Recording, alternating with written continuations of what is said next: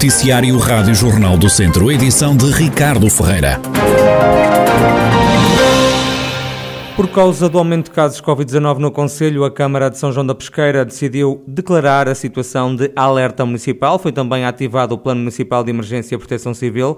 O Presidente da Autarquia, Manuel Cordeiro, justifica esta opção. Nos últimos dias, de facto, tivemos conhecimento de que uh, isso eram surtos numas, num, num, num centro escolar de Trevões e depois também em Paredes. O Sr. Delegado de Saúde decidiu isolar, de facto, algumas, algumas turmas por precaução e mandar realizar testes temos verificado que, de facto, têm surgido bastantes casos positivos na comunidade escolar e que depois também se, se contagiam os familiares, isso tem acontecido e, portanto, a Câmara Municipal, eu próprio entendi que, que, que, se, que se avisava, de facto, declarar ou ativar o Plano Municipal de Emergência, eh, fazendo a nossa parte e, portanto, tentando minimizar de facto esses, esses contactos não é, entre, entre, entre população. Esperemos que a situação não, não seja assim tão grave e que os efeitos uh, também não sejam, até porque as pessoas estão vacinadas, não é? Uh, mas é preocupante, claro que sim.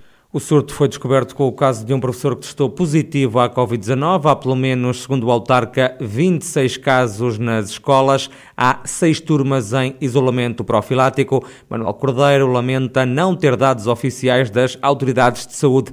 Preocupado, o município ativou já o Plano Municipal de Emergência. Foram adotadas várias medidas. Cancelar, por um lado, todos os eventos uh, que a Câmara, ou da responsabilidade do município, todos os eventos que, que, tínhamos pensado e que tínhamos já agendado durante esta semana, pá, no cinema, uh, eventos musicais também, e depois um outro que, que, que é limitar ou suspender licenças uh, para os estabelecimentos de bares, vá lá, portanto licenças de ruído, e limitar o horário de funcionamento também desses estabelecimentos à meia-noite e não às duas como até agora.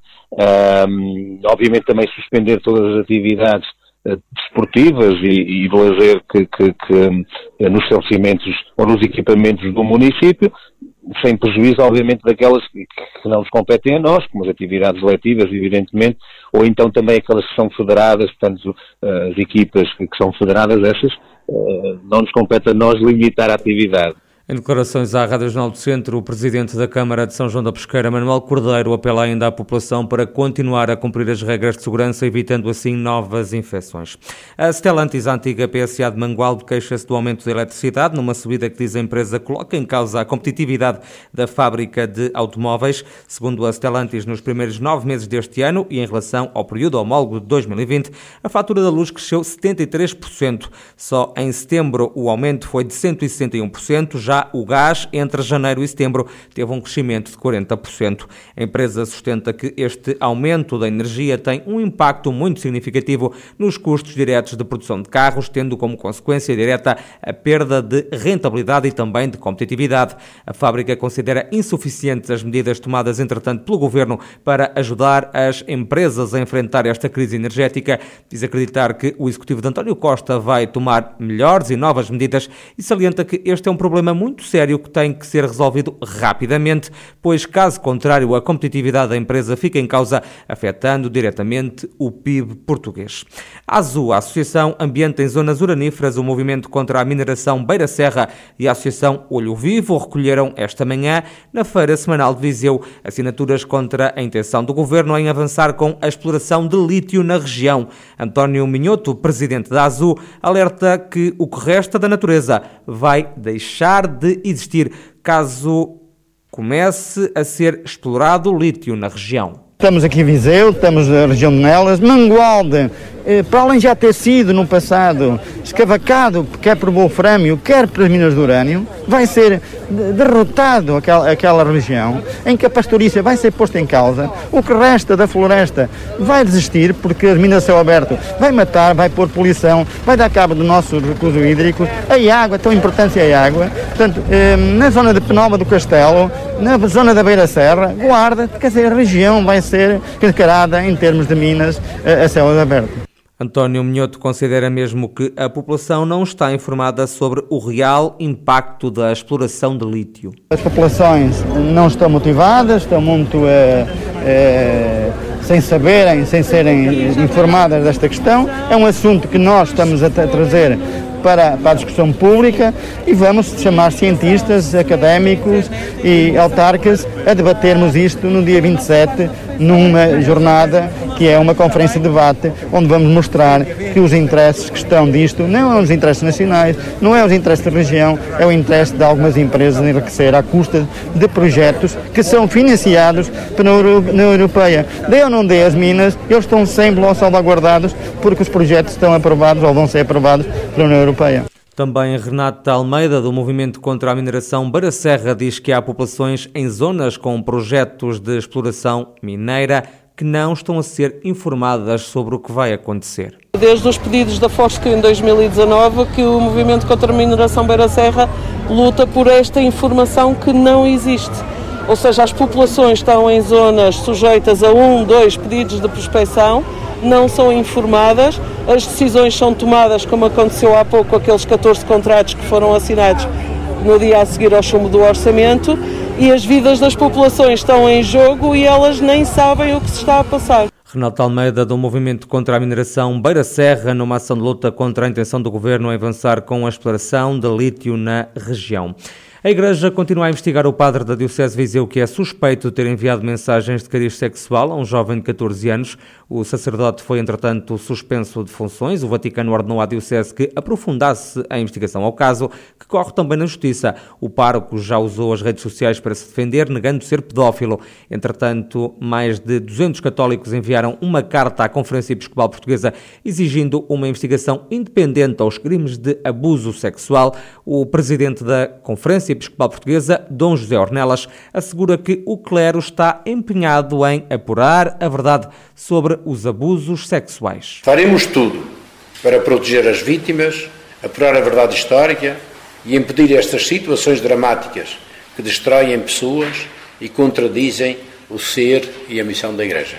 Como referiu o Papa Francisco numa mensagem dirigida aos jovens no passado dia 4, a proteção dos menores é cada vez mais concretamente uma prioridade ordinária da ação educativa da Igreja. É a promoção de um serviço aberto, fiável e autorizado, em firme contraste com qualquer forma de dominação, desfiguração da intimidade e silêncio cúmplice. Dom José Ornelas, presidente da Conferência Episcopal Portuguesa. A Junta de Viseu quer acabar com os grafites que são feitos de forma livre, muitas vezes em locais menos próprios da cidade. A freguesia já reuniu com dois artistas de rua por causa deste problema. O presidente da Junta, Diamantino Santos, lamenta que muitos trabalhos acabem por destruir património. Esta é uma situação que nos preocupa porque hum, não, não achamos que, que esta seja a imagem consentânea com aquela imagem que, que, a cidade tem. E nesse sentido apelámos a que um, esses artistas de rua viessem até nós, pusessem os seus constrangimentos, os seus problemas, no sentido de tentarmos organizar de facto uh, melhor esta arte urbana que não deixa de o ser, embora que com uma valoração diferente, isto é, há trabalhos interessantes e há trabalhos que não são nada interessantes, antes pelo contrário, uh, sujam, estragam aquilo que é o património uh, público e o património privado também. A ideia é organizar a chamada arte urbana. A Junta quer criar, em parceria com a Câmara de Viseu, espaços próprios para os artistas trabalharem. Com eles, queremos encontrar espaços que iremos preparar e, disponibilizar para eles poderem, obviamente,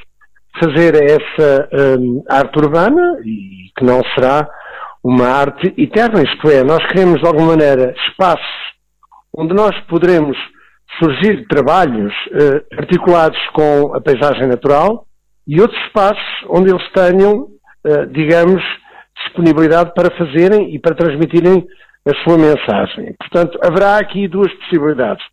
Um trabalho mais articulado com os locais naturais, com os nossos jardins, com os nossos espaços, onde será feita uma intervenção mais duradoura, digamos assim, e outros espaços onde eles hum, possam uh, permanentemente e periodicamente transmitir as suas mensagens e a sua arte. Ainda segundo o Diamantino Santos, os artistas apontaram já vários sítios para pintar. A Junta concorda com os locais como o Polidesportivo de Marzovelos, também a zona da Feira Semanal. E em Tondela arranca esta noite aquela que é a edição 27 do FINTA, o Festival Internacional Teatro da Certo. O ano passado, devido à pandemia, o evento não se realizou.